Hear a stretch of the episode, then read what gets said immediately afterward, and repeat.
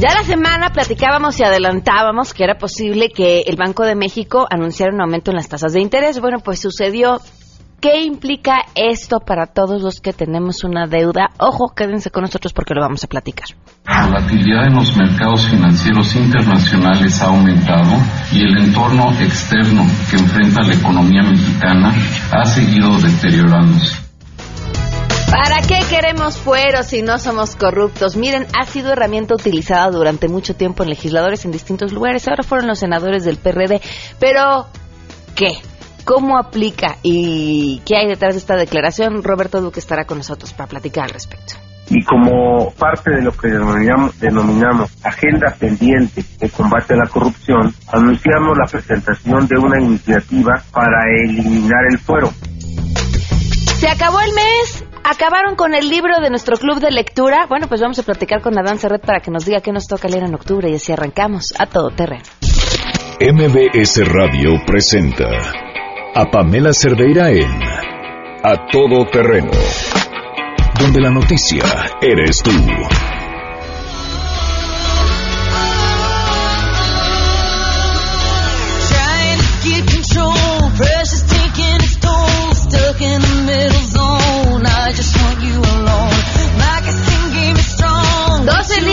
Minutos, bienvenidos a Todo Terreno. Muchísimas gracias por acompañarnos en este lunes 3 de octubre, donde, bueno, pues ya nos llegó la invasión navideña. Por supuesto, ya los adornos de, de Halloween y de Día de Muertos se ven ya como hasta viejitos en las tiendas, ¿no? Como que ya van de salida, ya lo que les quedó. Estamos a dos días que seguro los empiecen a poner con descuento. Por supuesto, la invasión más rica del año, la del pan de muerto. ¡Qué delicia! Y la de, y como les decía, pues la de la Navidad antes de tiempo que también ya está en todos lados. Gracias por acompañarnos en este lunes 3 de octubre del 2016. Le mando saludos a Olga y a su hija Magdalena que desde temprano están al tanto, a Viridiana Sánchez que nos está ma- manda ya un cafecito de lunes, claro, es que así, así hay que arrancar, ¿verdad? Hoy leía un post que decía, los días más difíciles después del fin de semana son solo los siguientes cinco. no es cierto, ya por ahí del miércoles lo empezamos a disfrutar, pero hoy todo el día, tenemos muchas cosas interesantes de que platicarlos. María Galindo también, muchísimas gracias por estar al, al tanto con nosotros, muchísimas gracias. Eh, Oscar Alberto Salgado, gracias por escribir y compartir eh, tus ideas y comentarios. Muchas cosas que comentar, vamos de una vez con la información. Arranca ya el 911, Hatsiri Magallanes nos tiene la información.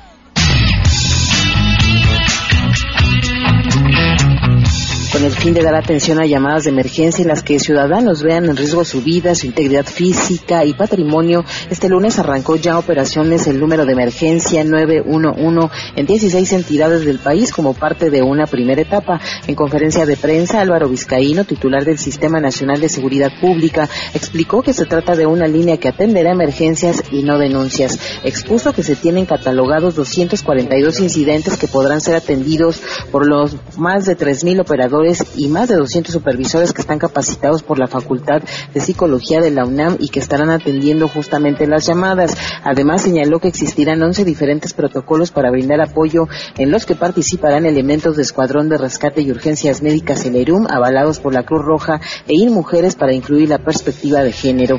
Detalló que en la primera fase operará en los estados de Baja California, Colima, Coahuila, Chiapas, Chihuahua, Durango, Guanajuato, Morelos, Nayarit, Nuevo León, Oaxaca, Quintana Roo, Sonora, Tlaxcala, Puebla y Zacatecas y ya en una segunda fase entrará en vigor en el resto de las 16 entidades el próximo 9 de enero de 2017, incluida también la Ciudad de México. El inicio del número único de emergencias 911 implica un proceso gradual de transición en el cual durante los primeros seis meses coexistirán los números de emergencia anteriores y el 911 por lo que ninguna llamada dejará de ser atendida. El funcionario destacó que mensualmente se reciben 9.000 llamadas falsas, en su mayoría de jóvenes y adolescentes que inventan emergencias. Por ello, advirtió que se buscará la manera de imponer sanciones a quienes utilicen de esa manera las líneas telefónicas. En respecto de las sanciones, ya hoy en día en la mitad de las entidades federativas existe alguna sanción que está justificado como delito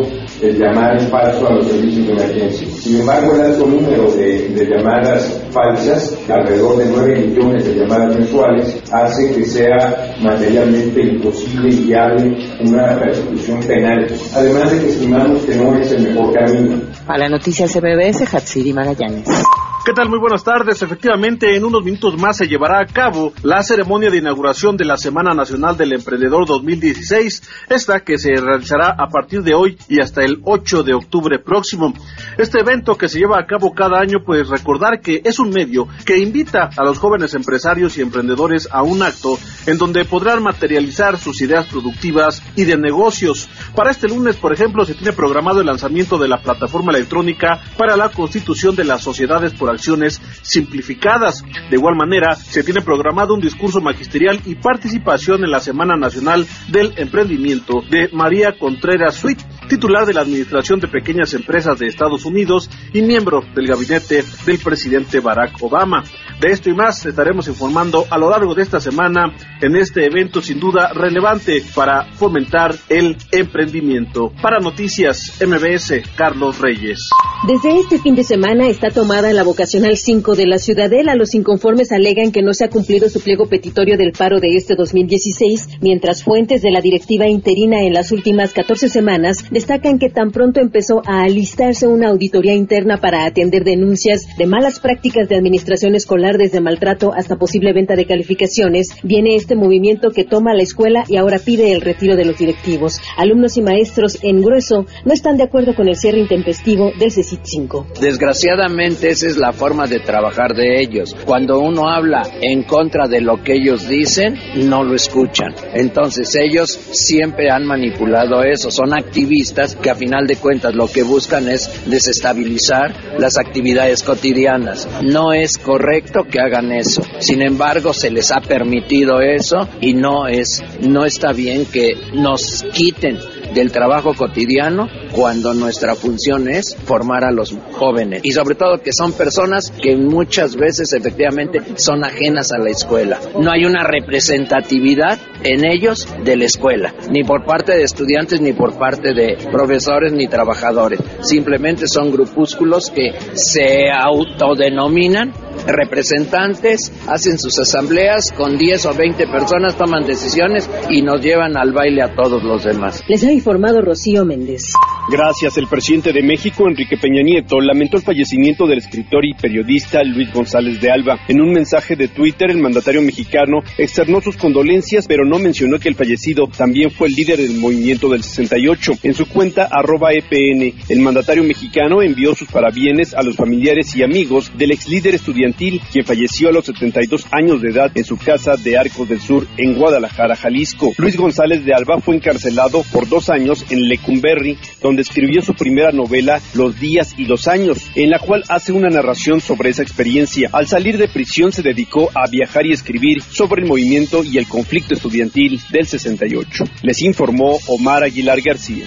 Gracias, la gobernabilidad y la seguridad que priva en la Ciudad de México demostró que más de 200.000 personas se divirtieran sin ningún contratiempo durante el concierto del británico Roger Waters, aseguraron autoridades de seguridad pública. La acción que puso en marcha el gobierno capitalino, encabezado por Miguel Ángel Mancera, demostró que la Ciudad de México es un lugar donde priva la seguridad, aún en eventos especiales. El concierto gratuito que ofreció el sábado pasado Roger Waters se reunió a un número histórico de asistentes, no solo para un concierto en México, sino para el mundo. El amplio despliegue de policías y paramédicos permitió una sana convivencia que por la tarde se violentó por grupos de jóvenes que en dos ocasiones intentaron derribar las vallas. Para evitar que el espectáculo se convirtiera en tragedia, los uniformados contuvieron a los inconformes, por lo que el gran número de aficionados disfrutó el evento sin contratiempos. El manejo de eventos masivos permitió, según autoridades del Gabinete de Seguridad, demostrar el grado de organización y logística en beneficio de la ciudadanía, informó Juan Carlos Alarcón.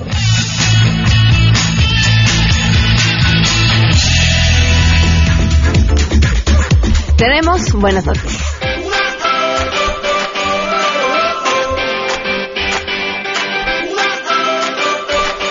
Fíjense qué interesante, con el fin de relacionar el lenguaje natural y la computación para que se desarrollen y apliquen sistemas informáticos que lo procesen, analicen y sinteticen, ingenieros del UNAM crearon y ya pusieron en marcha a Xolotl, que es el primer corpus o repositorio digital que tiene 38 libros y cerca de un millón de palabras en español y náhuatl, único recurso hasta ahora para la generación de un traductor automático. El náhuatl tiene 1.586.000 hablantes en nuestro país y lo convierte, por supuesto, en la segunda lengua materna más hablada. La coordinadora del proyecto dice que entre las ventajas de este corpus que está listo para consultarse está la facilidad de acceso gratuito y para cualquier persona interesada. No es propiamente un traductor. Por ejemplo, si tú quieres saber cómo se dice alguna palabra, buscas la palabra o la frase y va a aparecer una serie de fragmentos de los textos donde el sistema encuentra esa palabra y así es como lo asocia a, al náhuatl y entonces ya en- no solamente tienes la palabra sino su contexto que creo que también es muy importante busca impulsar esto desde la Universidad Nacional la generación de tecnologías para las lenguas eh, de nuestro país pues pues bienvenido buena noticia interesante trabajo además por parte de estos ingenieros 12 con 15 vamos a una pausa y continuamos a todo terreno. Más adelante A Todo Terreno. Usan mucho su tarjeta de crédito, deben lana, estaban pensando comprar alguna casa, un departamento, pongan atención porque va a salir un poquito más caro. La volatilidad en los mercados financieros internacionales ha aumentado y el entorno externo que enfrenta la economía mexicana ha seguido deteriorándose. Pamela Cerdeira es A Todo Terreno. Síguenos en Twitter, arroba Pam Cerdeira. Regresamos. Pamela Cerdeira regresa con más en A Todo Terreno, donde la noticia eres tú. Marca el 5166125.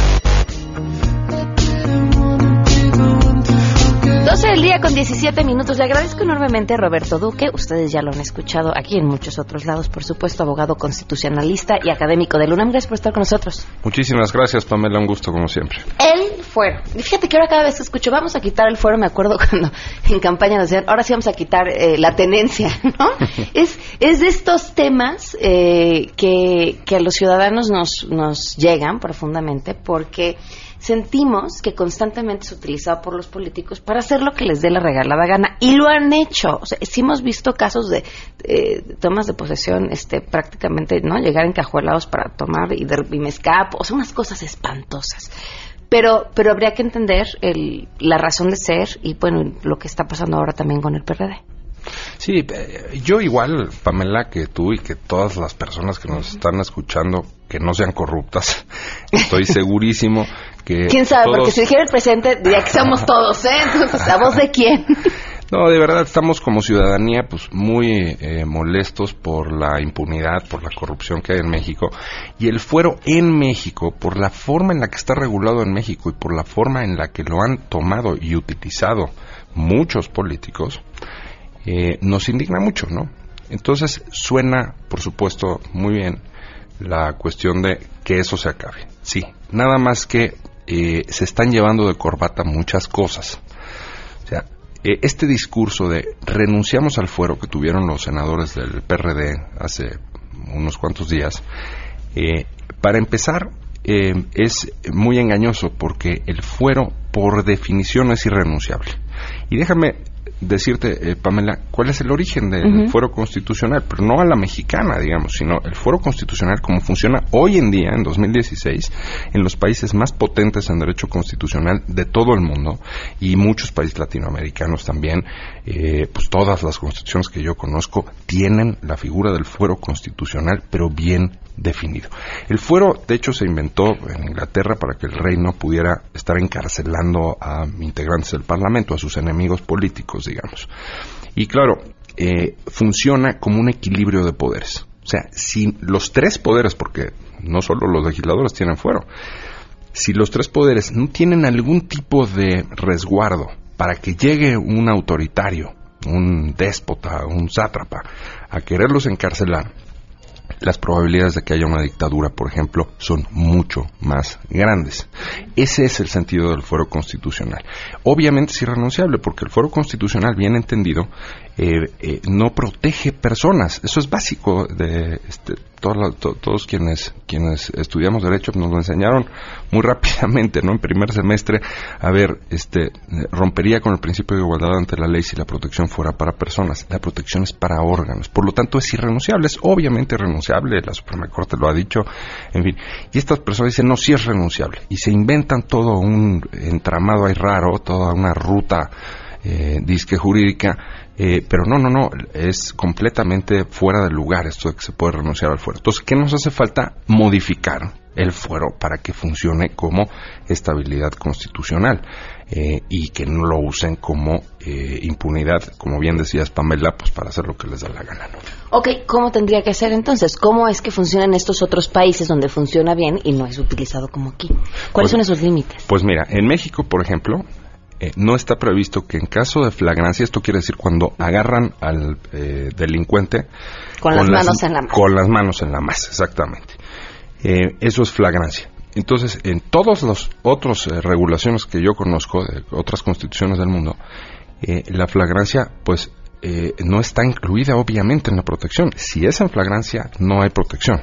Y está así en la Constitución. Aquí no. O sea, aquí aunque agarren a un eh, alto funcionario público asesinando a una persona y haya eh, testigos presenciales y lo agarran inf- infraganti y haya cámaras y todo, tiene que eh, procederse al desafuero, que es todo un procedimiento en la Cámara de Diputados, ¿no? Como el que vimos con López Obrador en Ujú. 2005, ¿no?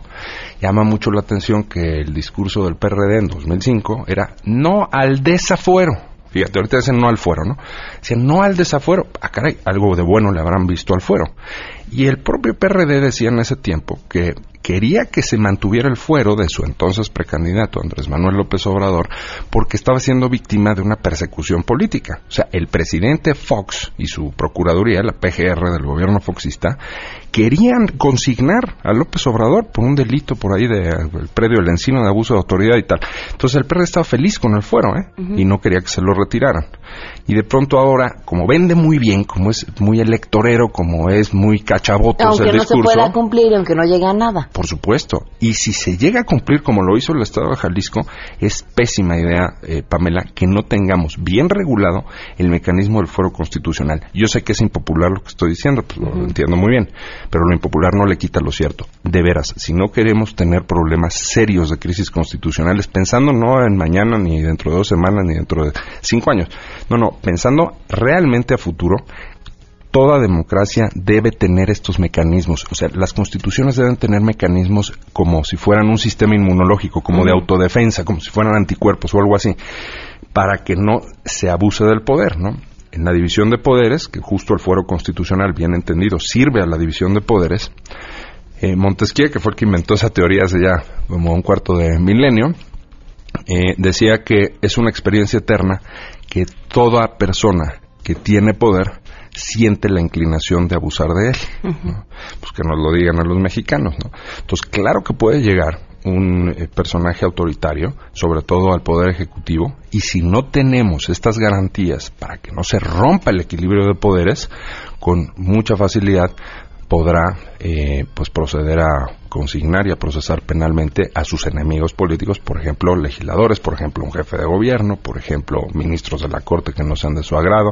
Entonces, es realmente muy peligroso. Por quitar un mal, están dejando otro.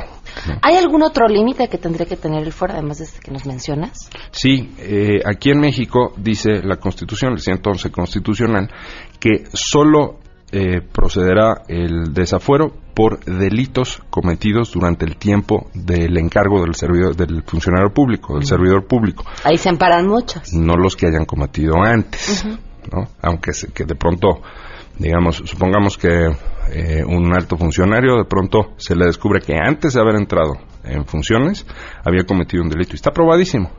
Ah, pues no está previsto que se le pueda desaforar, me explico. Ese es otro catastrófico error que lleva la Constitución este, desde siempre, este, incluyendo ahí, y a los legisladores nunca se les ocurrió este, modificarlo, ¿no?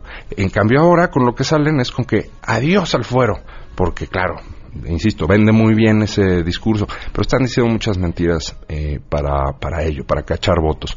Una mentira es que es renunciable, no, no es renunciable, eso es una patraña, es una solicitud totalmente frívola desde el punto de vista legal la que hizo Miguel Barbosa y compañía, los senadores del PRD. Y la otra mentira es que es obsoleto, no, no es obsoleto. Abran la constitución hoy por hoy de, de, pues de todos los países que te he estado diciendo.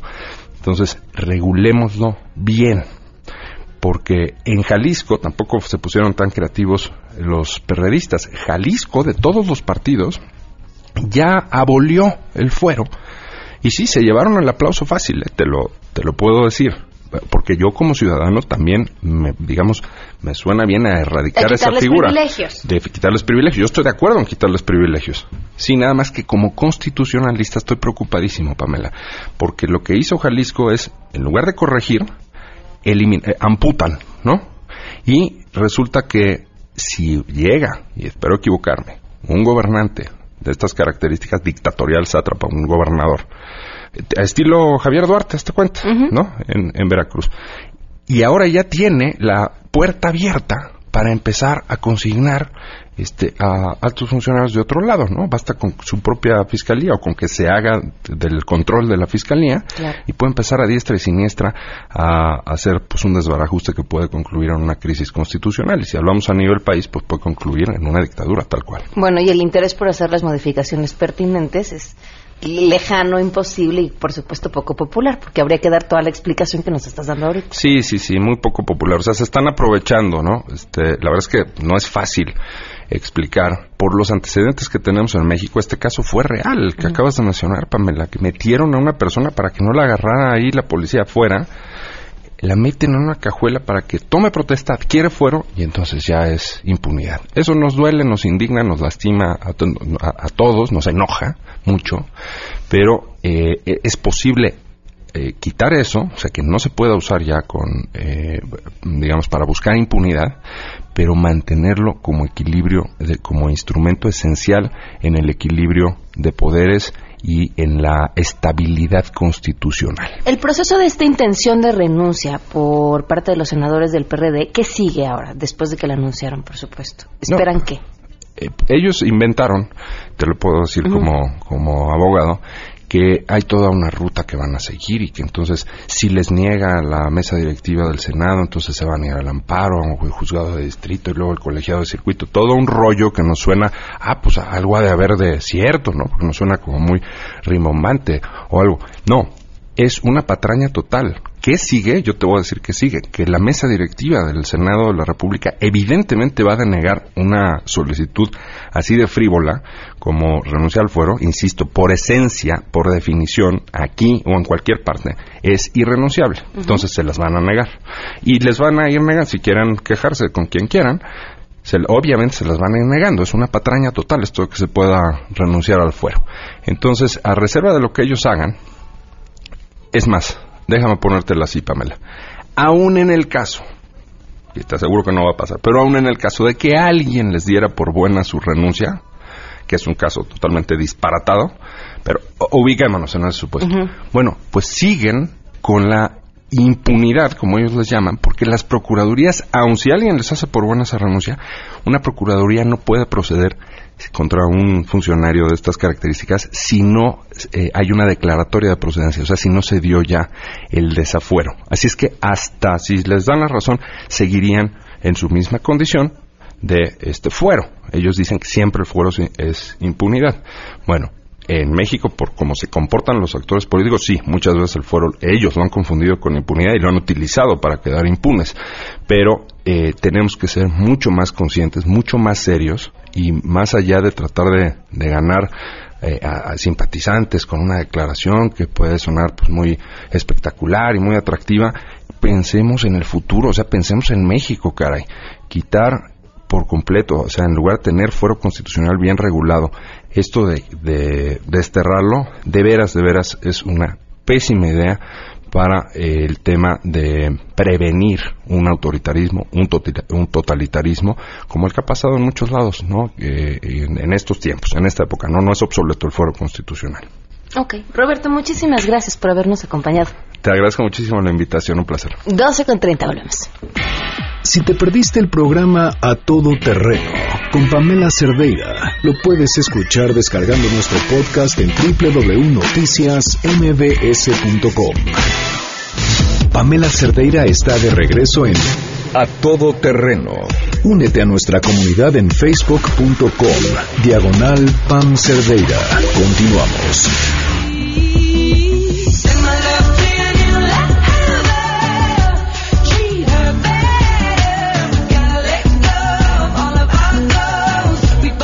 Del día con 34 minutos, continuamos a todo terreno. Guillermo Barba, ¿cómo estás? Bienvenido. Hola, bien, Pam, muchas gracias, buenas tardes. Oye, pues la semana pasada, cual boca de profeta, nos dijiste lo más probable es que suba la tasa de interés y entonces esto, pues ojo a aquellos que tienen eh, tarjetas de crédito algún pre- o que piensan pedir algún préstamo y, y bueno, pues así fue. Sí, así fue Pamela y por eso la recomendación sigue vigente de que la gente que en México no es totalera, como se les llama, que no paga sus tarjetas de crédito al 100% todo, todo el saldo antes del corte, debería de pensar en sí hacer lo posible por pagar lo más que pueda, mucho más allá del mínimo, para que va- caiga realmente eh, su saldo, porque eh, sí afecta de manera inmediata, casi te diría que instantánea, el alza de tasa de interés objetivo de Banjico, que es la que es la tasa interbancaria entre Banjico y los bancos y que bueno refleja inmediatamente en, en traspasa este costo a este tipo de consumidores. Entonces los intereses sí se aumentan. Fueron 50 puntos base como se le llama o medio punto porcentual hasta 4.75% pero ta- eh, aunque tarda en- se va a ir trasladando este costo a otras tasas de interés eh, a largo a más largo plazo. No tienen ya decíamos ningún efecto sobre los los créditos que ya están negociados y firmados a, a- a tasa fija y a plazo determinado no tienen nada de qué preocuparse. Los que se preocupan son los que tienen a tasa variable. Por ejemplo, hay créditos hipotecarios todavía que hay a, a tasa variable. Entonces, yo mi recomendación es Es un riesgo totote, ¿no? Comprar un crédito hipotecario, bueno, pedir un crédito hipotecario así, bajo esas condiciones. Claro que es un riesgo, sobre todo cuando todo indica, y de hecho así es, que el- las tasas de interés están en un ciclo alcista. Es como si te dijera que te endeudes en dólares justo ahora cuando el- el- el horizonte se prevé que siga subiendo el dólar. Entonces, cada vez tu deuda va a ser más grande conforme suba el dólar. ¿Qué es lo que nos está pasando como país, justamente? Exactamente. Eso, eso ocurre a nivel de personas, a nivel de países. O sea, en términos de pesos, eh, sigue incrementándose la deuda tanto pública como privada, pero eh, eh, y eso también y el bajo crecimiento que ha tenido el país y eh, refleja que ha aumentado el porcentaje de la deuda con respecto al tamaño de nuestra economía. Entonces, sí hay que ir tomando previsiones para que no nos afecte. Si va a contratar un crédito a futuro, un crédito a tasa que no sea a tasa variable y que sea en pesos. Mi recomendación es nada de créditos en dólares, nada de créditos en tasa variable, ni en UDIs, ni en salarios mínimos o en unidades de cuenta, ni en nada que no sea pesos. Porque si, si se hacen pesos y hay un periodo inflacionario, o sea, si- como se prevé que la inflación puede ir subiendo, pues la inflación, entre comillas, te va ayudando a pagar la deuda, tu, tu deuda o tus pagos son relativamente más pequeños a, cos- a causa de la, de la inflación. Pero es lo al revés, si te contratas a UDIs, a salarios mínimos, etcétera, que no sea pesos o a dólares, pues se va ajustando, cada año vas a pagar más y más y más. Y lejos de que la inflación, entre comillas, repito, te ayude a pagar, te, te pone la soga al cuello y cada vez es más difícil salir del compromiso. Bueno, ya vemos que entonces esto a los usuarios medio nos atora. ¿A quién beneficia? Porque me decías, la decisión no es mala. La decisión en sí misma no es mala. De hecho, yo he sido un crítico muy acérrimo del Banco de México porque ha actuado casi siempre tarde. Y en esta ocasión la realidad es que está actuando de manera temprana. Así parece que nos estuviera haciendo caso porque ahora sí está tomando previsiones. Todos los indicadores de inflación, si bien no están en, niveles preocupantes, si bien no se ha eh, eh, traspasado del todo el costo del dólar al- a los precios de los mexicanos, no en todos, sí está habiendo inflación. Cualquier persona que va al supermercado sabe que los precios están subiendo. Ah, es- per- perdón que te interrumpa, pero sí, Sí. ju- justo ayer que fui al súper, era lo que platicaba. No, a mí que me digan que la inflación está en niveles estables, no es cierto. Yo pago mucho más de súper de lo que pagaba hace dos años. Y es que, es que Mucho más. Hay que tomar en cuenta que la inflación, como se mide, es un es- estándar más o menos internacional, pero y, y es, es generalizado, es un promedio de promedios. Entonces, tu inflación es distinta de mi inflación porque compramos y solemos comprar diferentes cosas en diferentes lugares. Y si compramos cosas que eh, donde los proveedores sobre todo están directamente afectados por el costo del dólar, son los primeros que suben, suben Claro. los precios. Entonces, ahí es donde se refleja inmediatamente.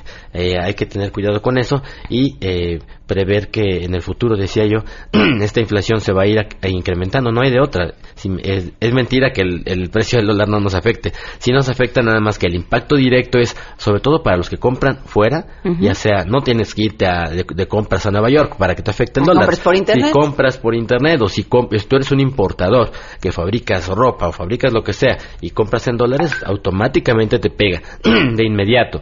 Entonces, eso tem- tal vez tú con eficiencia, recortando costos, etcétera, no le quieres subir al el traspasar el costo a tus clientes, pero tarde o temprano lo vas a tener que hacer.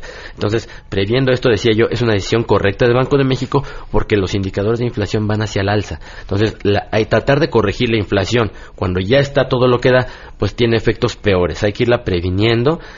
Por eso es previsible también que la tasa de interés siga subiendo. Y creo que es lo correcto porque hay que ir contrayendo el crédito que está creciendo demasiado en México. Y tenemos, fíjate, un, un crecimiento chiquitito mínimo y además con cargo a la tarjeta de crédito. Entonces, ¿qué va a pasar? Que tarde, ya sabemos que la tasa de interés están subiendo, que cada vez se agotan más las personas a las que hay que prestar y, y que pueden pagarte. Entonces quiere decir que el horizonte se ve negro porque si estabas creciendo poquito pero con crédito, entonces y el crédito cada vez va a recortarse más, entonces cada vez va a, a crecer menos.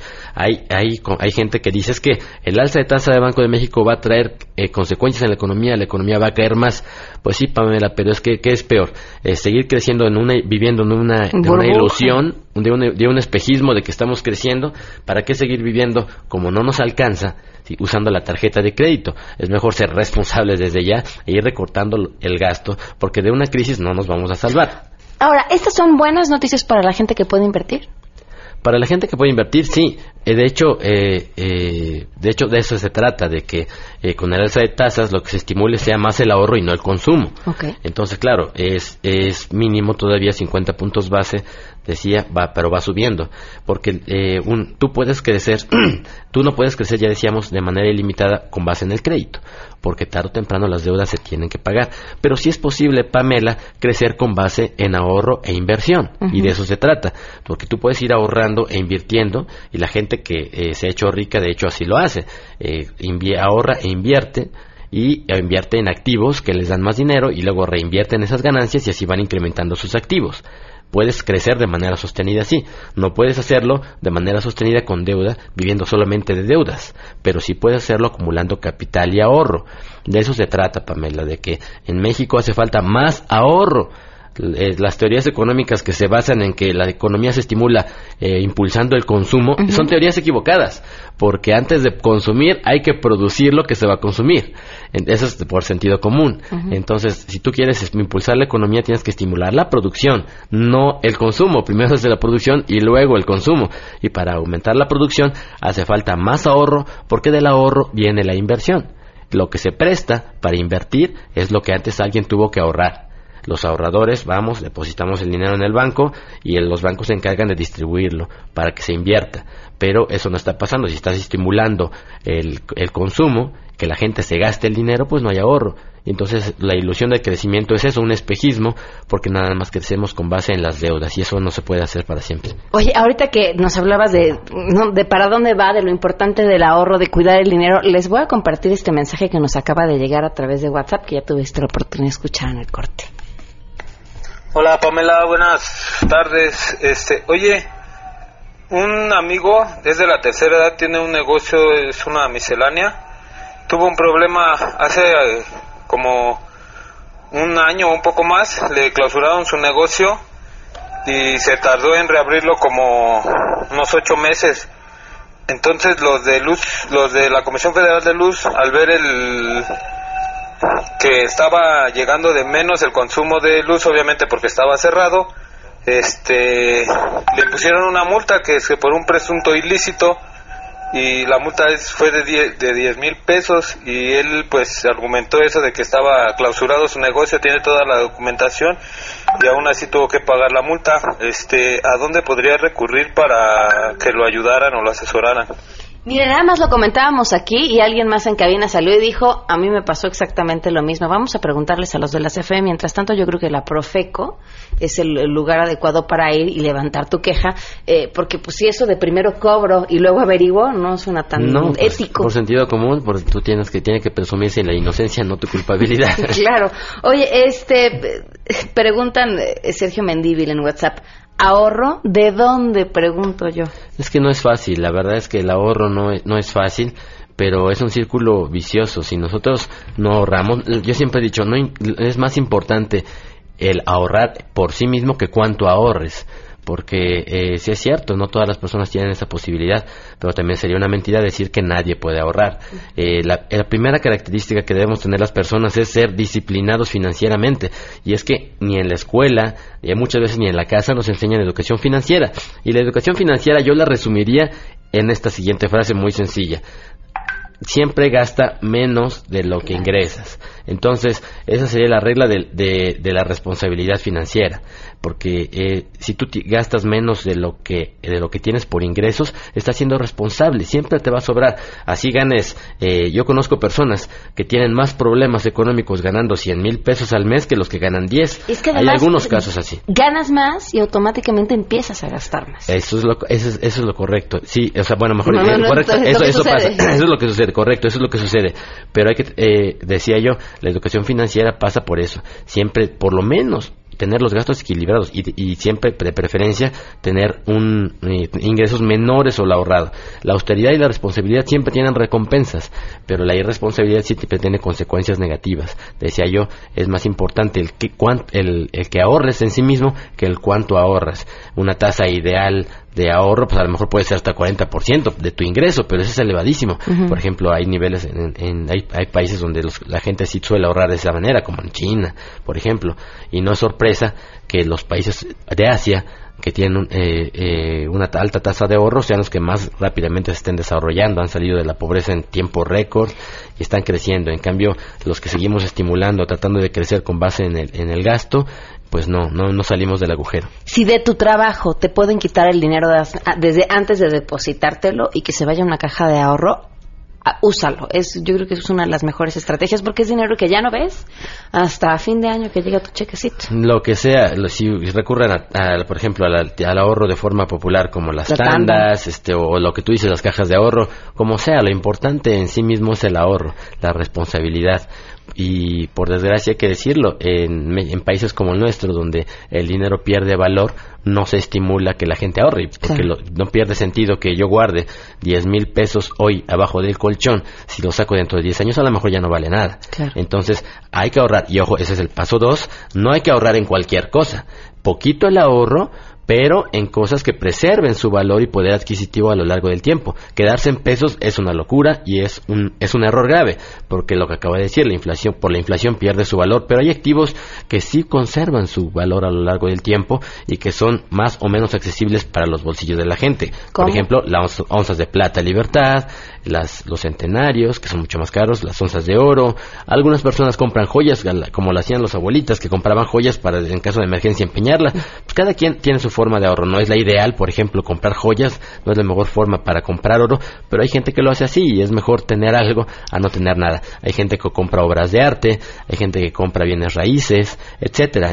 Lo importante es adquirir cosas que conserven su valor la mayor parte del tiempo a lo largo de, de- sí, a lo largo de los años, porque es la única forma de preservar, de guardar para el futuro. Claro. Nada Guillermo, tu Twitter. Arroba Memo Barba, ahí los espero en, en mi portal de guillermobarba.com. Muchísimas gracias. A ti, Pamela, gracias. 12 con 47.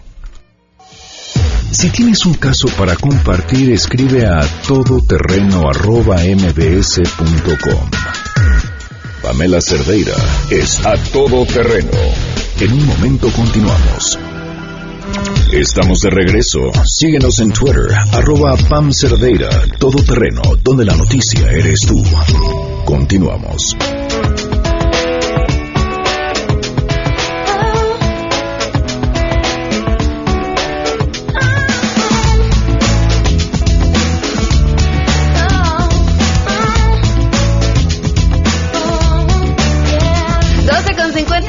Gracias por continuar a todo terreno. Está con nosotros nuestro presidente, fundador, tesorero. Eh, ¿cómo, ¿Cómo era aquel término? ¿Se acuerdan? Este promotor de la so- soberanía nacional. De la lectura. De la lectura. De todo, todo esto de nuestro club de libros de a todo terreno. Dan Serret, ¿cómo estás? Hola Pamela, muy bien, mucho gusto aquí en saludarte y este pues trayendo más libros, un, un libro al mes que pues a, a ver qué tal nos va este mes, que habíamos dejado la- la- el mes pasado, Carne de Ataúd de Bernardo Esquín, que esta novela eh, en la editorial Madía entre histórica, policíaca y de terror. Me Eh, gustó y te decía, eh, me faltó muy poquito para terminarlo porque se me cruzó otro libro en el camino, pero, Ujú. pero pensaba yo, estaré en el estado adecuado para estar leyendo tantos asesinatos y sangre Claro, y violencia. claro, y- claro. Sí, pues fíjate que pensando un poco en eso, eh, traje este libro. Fíjate que a diferencia de lo que en general traigo, que es decir, a- autores actuales, libros que se acaban de escribir en los últimos 3, 4 años, traigo ahora una escritora que se murió en Auschwitz. Es una escritora mm, clásica, por llamarla de alguna forma, pero también desconocida. Ella se llama Irene Nemirovsky. Este libro se llama Los bienes de este mundo en Editorial Salamandra. Y justamente hablando de sangre y todo esto, eh, pensando en, est- en, en esta, en, en esta situación, pues, del mundo, esta comienza, eh, para la gente, decirles quién es Irene Nemirovsky. Ella se hizo muy famoso por un libro póstumo que se llamó Suite Francesa, que es una serie de cuatro historias. Se encontró en Auschwitz, decía ella murió en Auschwitz por ser judía en 1942. Sin embargo, antes ella había sido una escritora importante y había publicado por entregas, eh, ves que durante el siglo XIX y todavía una buena parte del XX, se escribían las novelas mandándole una revista y allí iba saliendo por entregas. Así sale justamente esta novela que es Los bienes de este mundo, que me parece una novela muy interesante, una novela bellísima y sobre todo de cierta actualidad para leerla porque sucede hace 100 años en Francia, eh, poco antes de la Primera Guerra Mundial y como premisa podría decir algo que me llamó mucho la atención es que la gente decía no puede estallar una guerra porque ahora está tan desarrollada la industria Mm. armamentista eh, del- del- de las armas que no se van a atrever a lanzar todas esas bombas y todo eso que tienen porque se va a destruir el mundo. Pues bueno, sabemos que en 1914 se atrevieron y que comenzó lo que se llamó la Gran Guerra. Y eh, esta novela aparte tiene algo que a mí eh, debe ser in- eh, fundamental, que es que tiene una gran historia de amor allí, una historia de amor que comienza antes de la segunda guerra, de la primera guerra y que se va desarrollando durante una primera parte de este siglo XX que eh, defiende justo los bienes de este mundo, que cuáles son los bienes de este mundo, en algún momento reflexiono de los personajes y es sin duda tus casas, eh, o tu casa, bueno, eh, las cosas que tienes materiales, pero sobre todo tu familia Claro. y cómo eso puede ir desapareciendo por eh, contextos sociales de los que tú eh, no tienes nada que ver, de los que no participas para nada y en los que incluso varios de ellos pues tienen que ir a la guerra. Y cómo cuando vuelven de la guerra muchas veces algo que vemos en el mundo pues ni siquiera son héroes ni nada porque hay demasiados. Entonces es volver a- a vivir. Y bueno me parece que es una novela eh, pertinente para descubrir a esta gran escritora Irene Nemirovsky y pues bueno a ver qué tal le va. Nos vas a sé, hacer sé que suena un tanto pues fíjate que es, me- es- es- yo creo que sería nostálgica. Hace poco entrevisté a un escritor y le pregunté si era nostálgico y dijo que no era nostálgico porque eh, la nostalgia es cuando extrañas algo que has tenido y la melancolía es pensar que la humanidad nunca ha sido feliz. Yo creo que esta es una novela nostálgica. Sí hubo algo eh, y que yo creo que las novelas como esta que reflexionan sobre los fines de este mundo, te asomas a ellas y consigues un aprendizaje que es que valoras mucho más cualquier cosa que suceda mientras estés vivo y estás bien, ¿no? Fíjate que eso que decías de no, no creían que la guerra pudiera eh, darse. eh, yo, yo tengo temor siempre que alguien dice, no, eso es imposible, ¿no? No creemos que eso llegue a suceder. Lo decimos con Trump, ¿no? Exactamente. Jamás va a llegar a ser candidato republicano a la presidencia.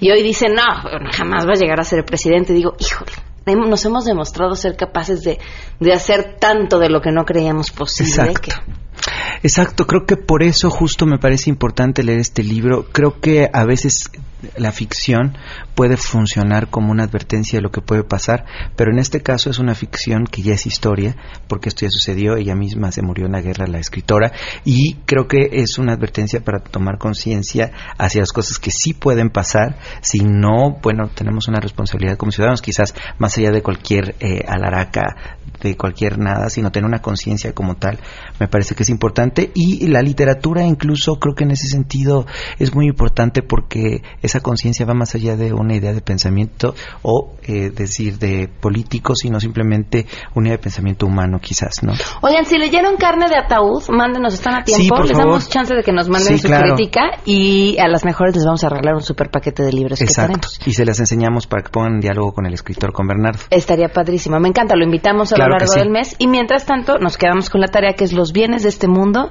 de Irene Nemirovsky. Nemirovsky en Editorial Salamandra. A ella sí queremos hablar con ella, sería con la Ouija, que Bernardo juega con la Ouija, entonces quizás solo ¿En así. serio? Bueno, no, pero digamos que esos esos temas que le gustan, o le podemos preguntar si sí lo ha hecho. Ala, ¿no? yo creo que sí. Sí, ¿verdad? Sí, se ve que, que, que le gusta hacer en aquellas cosas. O por lo menos, sí, sí, uno, uno escribe lo que le gusta. Exacto, le llama ahí la pasión.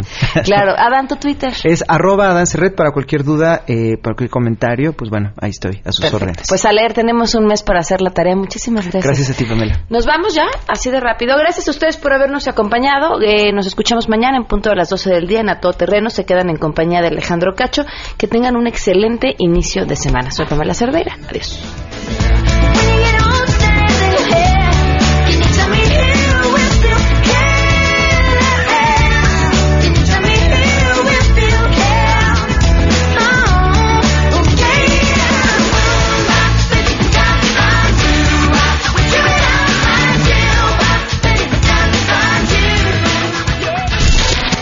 MBS Radio presentó a Pamela Cerdeira en A Todo Terreno. Te esperamos en la siguiente emisión, A Todo Terreno, donde la noticia eres tú. MBS Radio, en entretenimiento, estamos contigo.